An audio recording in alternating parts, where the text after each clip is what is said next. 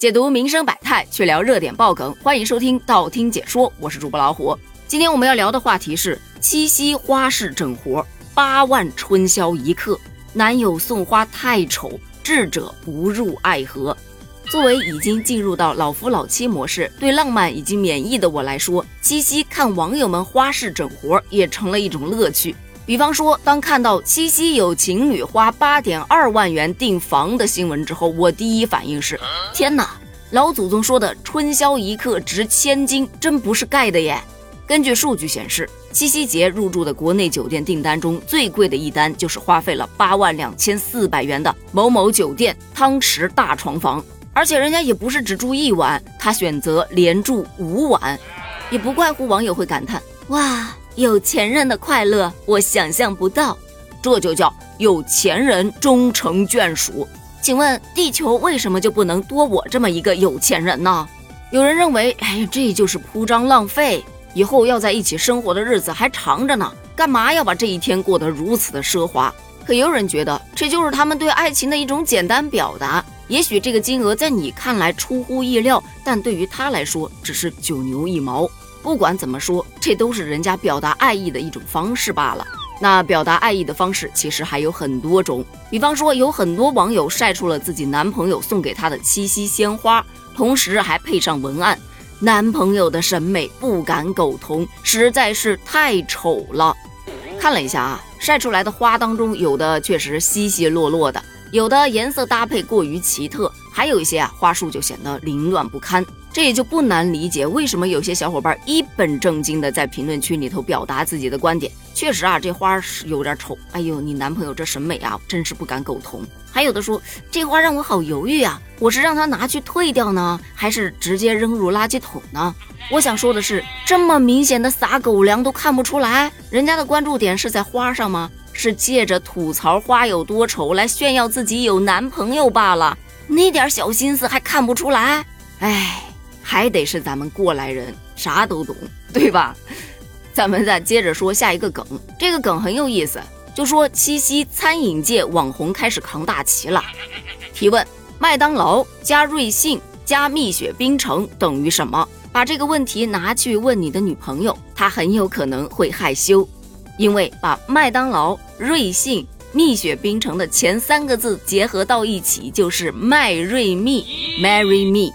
但个人建议啊，不要轻易尝试，因为女朋友要是不懂这个梗，就很容易翻车。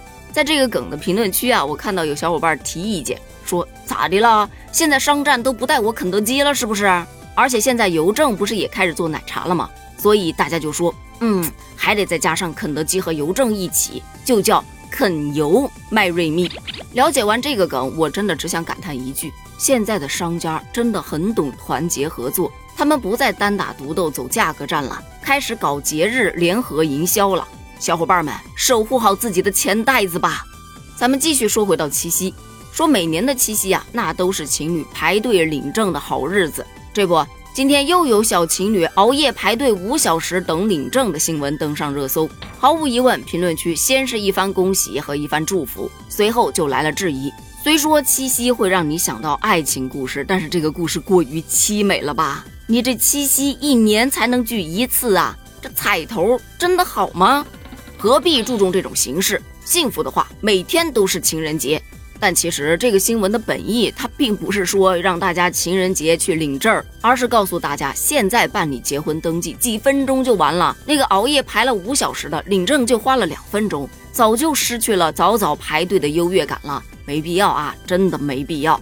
最后一个花式整出来的活，确实是让人觉得，嗯，财富密码又来了。去年的垃圾桶捡花已经不流行了，现在流行骂醒恋爱脑，这是怎么个赚钱方式呢？据说呀，是由于电影《消失的她》上映之后，很多人感同身受，自己身边总有那么一两个闺蜜，脑子里头天天都是谈恋爱的事儿，劝她两句吧，她能给你气到升天。所以急需找旁观者来骂醒他的这种恋爱脑行为。你有这样的需求，商家必然是会提供这样的服务的。这不，有一些网店就推出了骂醒恋爱脑的服务。我刚上某宝去搜了一下啊，有二十一次的，也有十块一次的。他们的业务还挺多，不仅能骂醒恋爱脑，还能骂醒不学习、骂醒舔狗、陪伴说话、失恋安慰等等等等的。主打的就是一个树洞的需求，陪伴、倾听，帮对方走出痛苦。你别说，下单的人还真是不少。于是就有很多网友吐槽了：“这什么财富密码啊？像这样的恋爱脑，应该骂不完吧？这客源源源不断，这生意不就可以一直做？是工作不够忙，还是手机不好玩啊？为什么要去谈恋爱？伤钱、伤心又伤身，何苦呢？智者不入爱河。话虽这样说没错了，但是你想一想啊，如果大家都这么理智了，都被水泥封了心了，以后男女之间大概也就只剩下团结合作的关系了吧？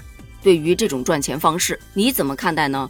欢迎在评论区留下你的观点哦，咱们评论区见，拜拜。